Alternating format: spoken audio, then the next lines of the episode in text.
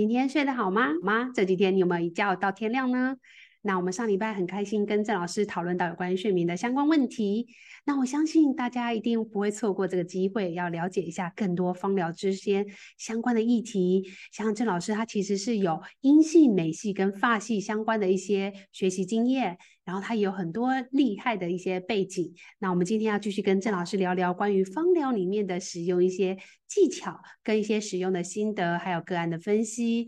内容呢，不完全只有睡眠而已哦，更多的是郑老师这呃好多年好多年的放疗使用经验。那我们再继续看一下今天的节目吧。老师也是分析蛮多在后面的一些睡眠模式，还有更年期等等的。老师有遇过更年期以后睡不好的个案吗？挺多的呀。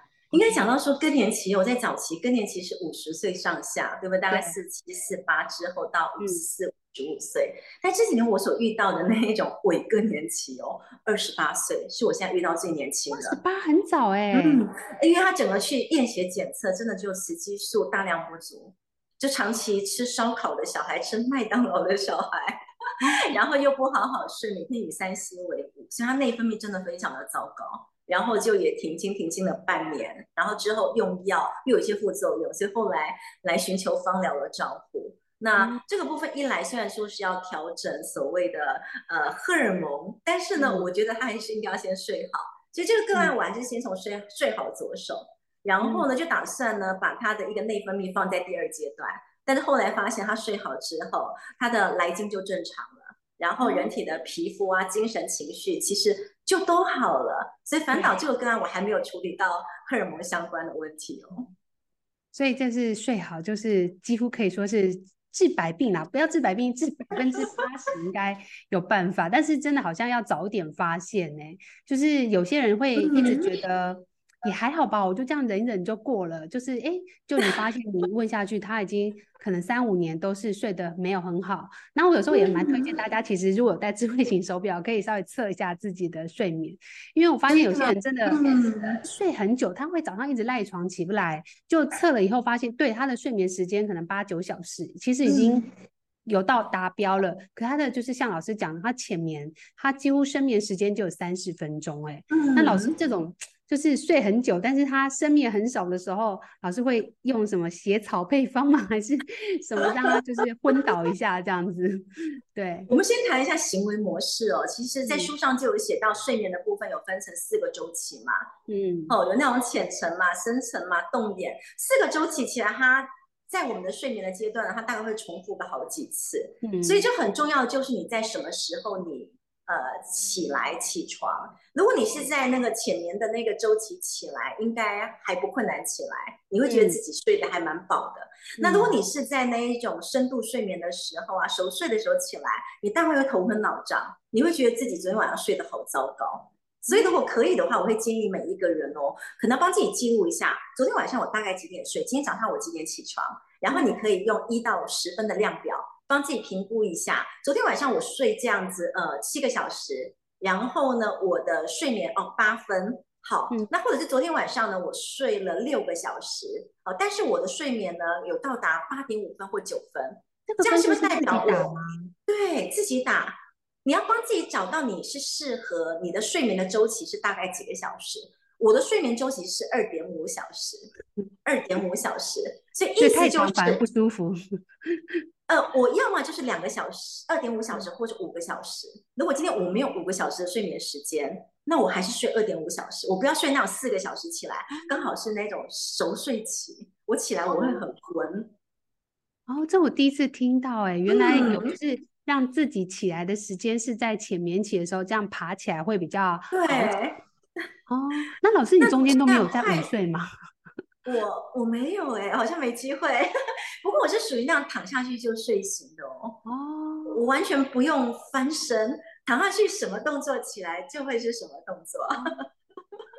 对啊，好特别啊！对，老师，我问一下，这种睡眠，老师觉得跟遗传有关吗？就是比如说他都很会睡，小孩也会很会睡，还是说就是刚好而已？在我年轻的时候，我也很会睡啊，我是属于要那种睡八九个小时的耶。嗯，我到我高中的时候，我还是要睡满八点五小时哦，那不容易耶，你高中生。嗯，而且我下午的时候，我中午的时候在学校，我一定会睡觉。嗯，哎，其实很容易啊，早期没有三 C 啊。哦，对啊，晚上没事做是不是就睡觉？要么就看小说，对不对？高中很忙啊，就是我们高中都看不完书，一直在看书。我我还好，我还好，我还是蛮习惯在课堂上把那个给学会，所以我还睡觉时间还还挺挺足够的。那我想讲的就是啊，像我睡眠的时间以前这么的长，后来就是随着一个嗯年纪渐长，睡眠比较不需要这么多，或者是随着我自己的工作形态，那开始就是要调整。那嗯，每天来讲，其实要帮自己评估一下啊，自己每天吃什么，然后做什么，然后睡眠的状况如何，精神状况如何，所以慢慢慢慢就把我的睡眠就调整了一个模式，然后呃，就发现呢，感觉起来我现在这个模式哦，大概睡觉睡个三个小时，算是呃还挺 OK 的一个状况，睡眠够吧，对不对？嗯，对，因为我也是属于。很好睡，很容易进入深眠的时间，所以我睡觉时间也是没有很长，大概五六个小时对我来讲就很够了。就是，但是我就可以爬起来这样子，所以我觉得睡眠真的是有好多有趣的地方。那老师对于就是因为很多人睡眠，其实我觉得跟就是受的教育，还有就是台湾人其实比较喜欢西医有关。就是大部分遇到睡不好，就是第一件事就是会想说，哎，你要不要去看身心科？你要不要去吃个安眠药？你要不要呃做些什么事情这样子？那在芳疗的介入的时候，其实我有时候也会觉得有点尴尬，别人会觉得说，哎，你这个好像是呃就是秘秘方吗？还是说就是有点道听途说？他们会觉得。没有什么根据。老师对于这种像是所谓的中医啊、西医跟芳疗之间三个的、嗯、呃，就是使用上来讲，老师会怎么样去拿捏他们之间的差异？嗯，呃，我自己一九九八年在大陆有拿到中医师的执照。所以之前在大陆那边的时候呢，其实我也有在呃做相关的一个职业。那回来台湾的之之后呢，我还是会用健康促进的概念，或者我们芳疗的一个呃问诊的概念概念呢，来帮顾客去做一个照顾。我会发现，其实就是各种的疗方疗法都好，最主要是适合个案。所以有的个案他就是喜欢听一些中式的，我们就用中式的跟他谈。有些个案呢，他最主要的他喜欢精油，我们就会跟他介绍合适的精油。那有些个案呢，其实他自己也知道自己有一些行为上的问题，那我们就会用所谓行为治疗的部分去跟他谈起。但是所有的一个方式啊、问法呀，或者是我们的一些工具啊，最主要也是协助他去找到呢可以让自己呃比较好睡的一些方法，嗯、那或者是找到一些呢他自己可以照顾自己的一些方式。对，就是其实治疗的方式很多，也不一定要说，哎，你用了芳疗就，哎，不用吃安眠药，因为有时候他给的药物或是精神科相关的药物，也不是能够 说断就断的。然后有些像类固醇啊等等的，好像也是要慢慢的去调整它的剂量嘛。所以老师的意思说，在使用方面，或者是说，哎，你的行为模式，或是哎，你睡觉前的有些仪式感也好，啊，去泡澡、喝牛奶什么都可以。那这些方法只要能够帮助到你的，那你觉得，哎。今天好像又差了一点，那你再寻求芳疗啊，或者是中医再去补强它，是这个意思吗，老师？嗯，原则上是啦，但是就是说有的时候啊，就是也是要探看一下，探看一下自己到底是适合哪一种，然后呢。哦也是自己帮自己评估看看，你昨天做了哪几种之后呢，到底晚上的睡眠有没有变得比较好？自己帮自己找出一些方式。但是你说在精油里面呢、哦，使用所谓的一个睡眠提升，大部分用的都是一些基调用油嘛，对？要么就是一些呃木头萃取的啦，树脂萃取的啦，根部萃取的啦，所以这个部分会是我们芳疗人还蛮常去使用的。那嗯，就要看看每个芳疗师呢，应该都会有自己。喜欢或是惯用的一个配方，那我自己还蛮常蛮常就是以檀香下手的，檀香跟 甜橙，嗯，这几年因为我遇到的大部分不是长辈就是小孩，其实我自己在使用精油的时候我很两难哎、欸，因为我自己不单只是英系美系的校长，我自己也是发西芳疗在台的执行者。发西芳疗有的时候我们用精油会用的比较重，然后也会用。比较强，比较有效，嗯、但是很多时候在个案照护上，嗯、我们也不太希望说这个所谓的芳疗有效去凌驾了他人体的自愈的一个一个一个操作，所以有的时候我会希望就是精油越简单，滴数越少，如果就能够启动个案的健康，我觉得这个对于个案来讲反倒会是最好的。所以我在精油的一个配方里面，其实如同在书上。其实配方都很简单，为的就是我不知道谁会看到这个配方，嗯、谁会用这个配方。我会担心他有癫痫，担心他有高血压，担心他有甲亢，担心他有一些不太适合这款精油的。所以在我的书里面来讲的话，你会发现，就是我期望的是，呃，在他使用这个精油的成效着重之前，可以先避免掉伤害。所以在睡眠这个区块呢，我大部分就是以檀香跟甜橙着手，然后第三支的部分就会依照这个个案的状况，如果他有荷尔蒙的问题，可能就是加个天竺葵吧。那如果来讲，他现在他有一些酸痛的问题，可能我会再加一些其他的用油去搭配成适合个案的配方。所以我觉得所有的配方呢，不会是每个人都一样，应该是我们要以人为主，然后去呃筛选它适合的。那当然就适不适合也要他拿回去之后呢，他用了说好才算嘛。所以真的个案的陪伴有的时候就很难讲。然后不乏也有那一种，就是他现在就是他用这个配方很好用，换了一个季节的时候，是不是配方没有效了？他就会来跟你讲说，我想要换配方。嗯、那这个部分来讲，就会有两个因素。我自己在调精油给个案，其实我大部分都调那五天的，我很少调那一种一次要用呃一个月两个月的，对，除非他要出国。嗯，因为我会觉得精油在身上呢，其实它是需要去运作的。而这个运作不能够让它成为惯性，哦，也有可能是我早期是中医的背景，所以我会觉得用药就是要有一定的期限，然后让人体自己去做主去反馈之后，我们再来到下一个阶段。所以我自己在调精油都是以五天为主，所以我会跟我个案讲说，礼拜一到礼拜五你要上班，所以这款精油陪伴你，无论是早上好，呃，有精神或晚上好睡。然后礼拜六、礼拜日的时候呢，你自己放假，你的身体也要放假。所以我自己的个案都是礼拜六日不用油，然后到下个礼拜的时候，礼拜一再开始用油，等于说让这人体有机会接收、沉淀、感受，然后改变，唤醒之后再重新原本的修复力这样子。对对对，我觉得会是比较好。对个案来讲，他才可以因为自己的陪伴哦，他的健康就会呃开始慢慢的复原，然后找到他原本的设定。嗯，了解。那我很好奇哦，就是 这也是题外话，跟睡眠没关。就是老师在在跟很多个案或聊天的时候，或学生很多聊天的时候，他们有时候会突然很主观说：“哎，我就是喜欢，或我就是不喜欢。”那老师是怎么去解读他们对气味的喜欢不喜欢？因为有些人就会说：“啊，你不喜欢，就是呃，你可能其实很需要啊，或者是说呃，你现在怎么样这样子？”老师会怎么去解读这一段，就是关于气味的喜好这件事情？哎，这是我们方的人讲的哦，你不喜欢就是你需要的。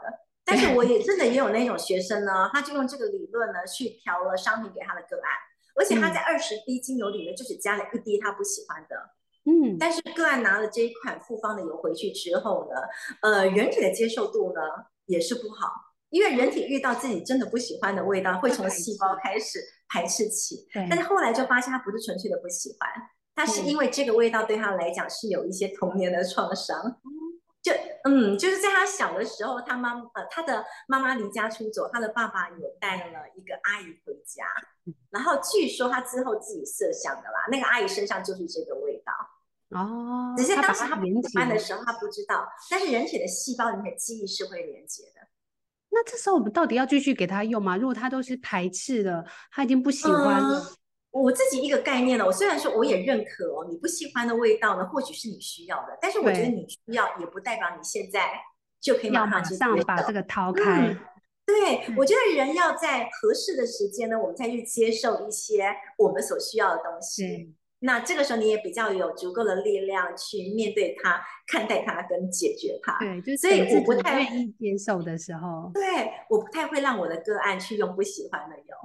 我会觉得他也想试试看，就可以试试看哦。他我想要试试看，这是他自己说的，不是我强迫他。那我就会在里面加一点，然后我可能我就会调配很多种，例如我调配三个剂量，嗯、我还蛮舍得用精油，就是 我会说，那我们现在试试看，如果说今天来你这个配方里面，我觉得这个滴数大概用到两滴，嗯，那这个感觉呢？那我现在帮你降成一滴，或是我现在帮你降的第三个配方是零点五滴。嗯，那两滴那个对我来讲，它的一个呃香气啊，在你身体里面的运作，它的一个成效辅助性一定会比较好。嗯，但是也是要依照你自己喜不喜欢，不要强迫自己。如果真的是没有办法接受那个味道，我们从零点五滴开始就好。嗯，就是慢慢打开这个结的感觉。是，我曾经我有个案，我给他用零点二五 percent 哦。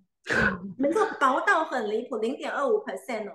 对啊，然后我闻不到味道，但是他应该也闻不到，但他知道我有家，所以他还是有感觉，也还是有感觉。但是就是慢慢慢慢去接受适应之后，零点二五 percent 居然打开了他的心结。有一天他在睡觉的时候，他就梦到了跟那个香味有关系的故事，很有趣哎。所以有的时候你喜欢的味道，也有可能是。嗯，有原因，有原因，对。那你不喜欢的味道，也有可能有原因。像我有个学生很讨厌薰衣草的味道，所以他很讨厌遇到芳疗人。他说：“你们芳疗人身上都是薰衣草的味道，因为薰衣草不是我们最大众的味道吗？” 对啊，对，到处都是。一些百货公司也是薰衣草啊，一些店铺也是薰衣草，上面有很多的洗碗机也是薰衣草啊。他很讨厌，他是男生，他很讨厌。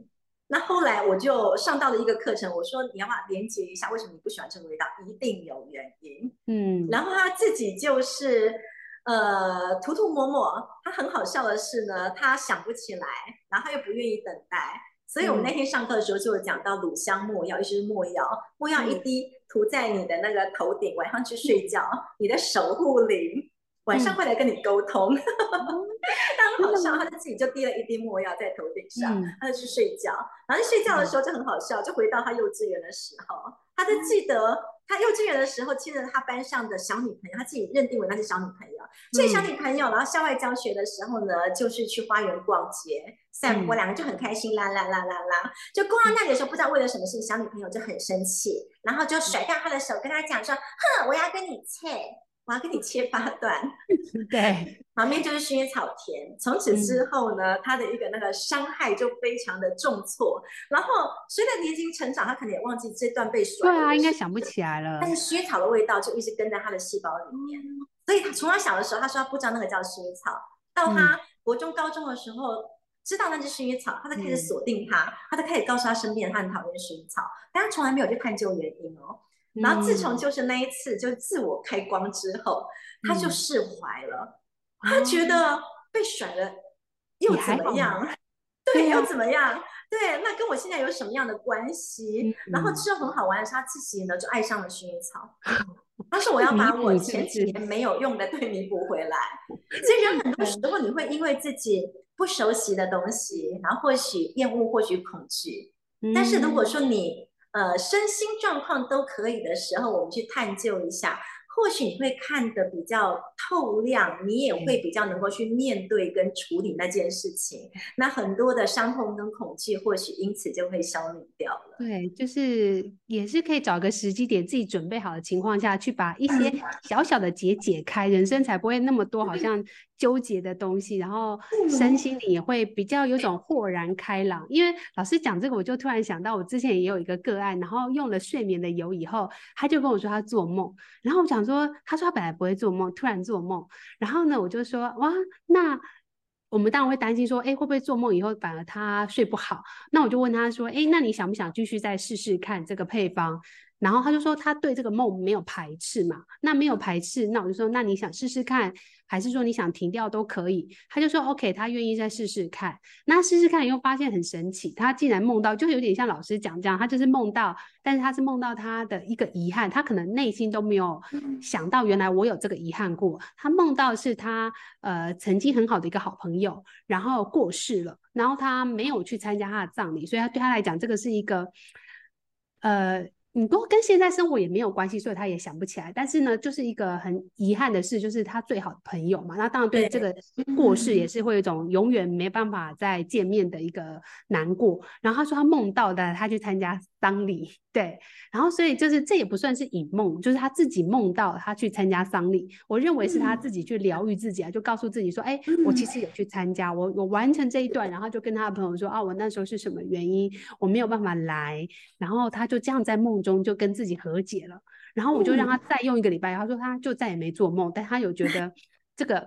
就是虽然这个事情好像跟现在也没有关系，跟他现在的生活其实没有任何的连接，嗯、但他就会觉得这边好像有点被打开的感觉，以后他就哎、嗯、睡得更好。对，嗯，是蛮有趣的故事。人活着很多时候啊，很多东西都有所连接。嗯，像我有遇到过，也是曾经有个跟这个案子还蛮相似的个案。嗯，那他跟他的日常生活后来有什么关系呢？他会比较呃担心，呃，就是我的那个朋友啊，他也是一样，也是那种告别式，疫情的时候他没有去参加，嗯、然后之后他就是耿耿于怀，然后就发现说，这疫情这两三年哦，他开始很多东西他舍不得放下，就是他觉得每一件事情他都要做，每件事情他都要管，他说把自己搞得很忙，嗯、他就可能在那件事情过后，他很。有也是有个遗憾，觉得说，如果现在我不把握的时候，有可能这个朋友说不见就不见，说不能见面，对，对就没有，所以他就让自己搞得非常非常的忙。所以这种状况之下，反倒就是让他理清哦，梳理之后呢，其实他才会放松下来，让自己可以好好的做自己。否则有的时候人在瞎忙的过程当中，自己困在其中，自己也不太清楚。哦，对。有可能就是好像有一条线在隐隐拉着你，然后你一直觉得哎、嗯，好像是，然后 push 自己也一直在不知道在做什么。原来回头兜了一圈以后，记录完发现哎，原来自己纠结的是另外一个点，这样子，蛮有趣的。那老师就是最后再一个问题，我今天在聊好久，但是我真的好多事想要请教老师，就是老师后面在书本上其实也提了很多，就是关于像是所谓手作的一些东西啊，香水啊等等，我觉得大家都可以上，就是买这本书来参考。看看，然后呢，里面也有介绍了一些单方。不过老师，我想问一下大家，就是老师的部分，就是像这个单方啊，老师好像都不太会从化学式的方式去着手，比较多像是从他的历史故事啊，然后跟他的一些平衡机制去介绍。老师是认为这样的方式是比较适合，就是没有学过芳疗的人吗？就是因为我。嗯，其实我自己在做芳疗相关的一个教育哦，当然就知道国际认证的人，我们一定要从化学式来探究。对啊，探究为什么薰衣草可以安抚镇定啊，然后探究就是玫瑰为什么会有这样的一个成效。嗯，但是有的时候研究归研究，嗯，尽管就是薰衣草里面有足够的脂类跟苯基酯，但它还是有可能让我的个案因此而睡不好。我有不少个案用的薰衣草反倒睡不好。嗯所以反而精神很好，可以起来解数学题这样。哎、还真的是有这样雷同的一个 case 哦哦，但是呃，所以透过这样的一个概念来讲的话，我会觉得说，呃，在化学式这个区块，为什么书上没有着重？是因为我希望大家可以更看到了就是植物本身的能量。嗯，那植物本身来讲的话，它的一个栽种的产的一个产地啊，萃取的一个方式，萃取的部位，其实就可以去造就这个香气，呃。达到它主要可以提供给人们的一些作用跟机转。那故事的部分也是希望让大家呢可以轻松的去看待这些植物哦，去看待到我们日常生活上在我们周遭的一些香气。对，因为我自己会这样问，就是因为我自己本身是化学出身，那我们自己化学出身就会陷入一个纠结，就是我们以前所学的呢，就是很多事是需要实事求是，就是我们需要呃有数据，我们才会说哦这个是有效的，你没有数据，我们就会认为你在胡说八道。可是我自己在学了一段时间以后，发现有很多你也很难真的一定要一个拉到一个证据，它有时候它就是有用，就这个东西用到这个个案身上。你也觉得这怎么可能会睡得好？就像有些人用迷迭香，哎，我们都会说迷迭香是提神醒脑啊，帮助记忆力。可是有人就是用迷迭香，他就是会睡得很好，就是他就是喜欢，你也很难去解释。所以有时候我们在教学的时候，有时候会遇到两难，就是我们到底要那么追求数据呢，还是其实我们就回到它本来之初，就是我们最单纯的喜好就好。我就是喜欢嘛，我用它就是有用嘛。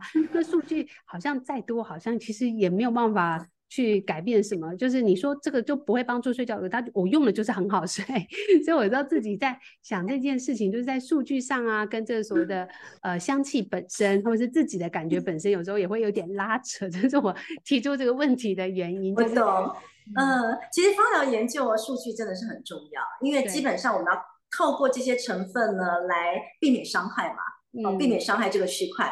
但是话说回来，就是呢，我我们自己有实验室。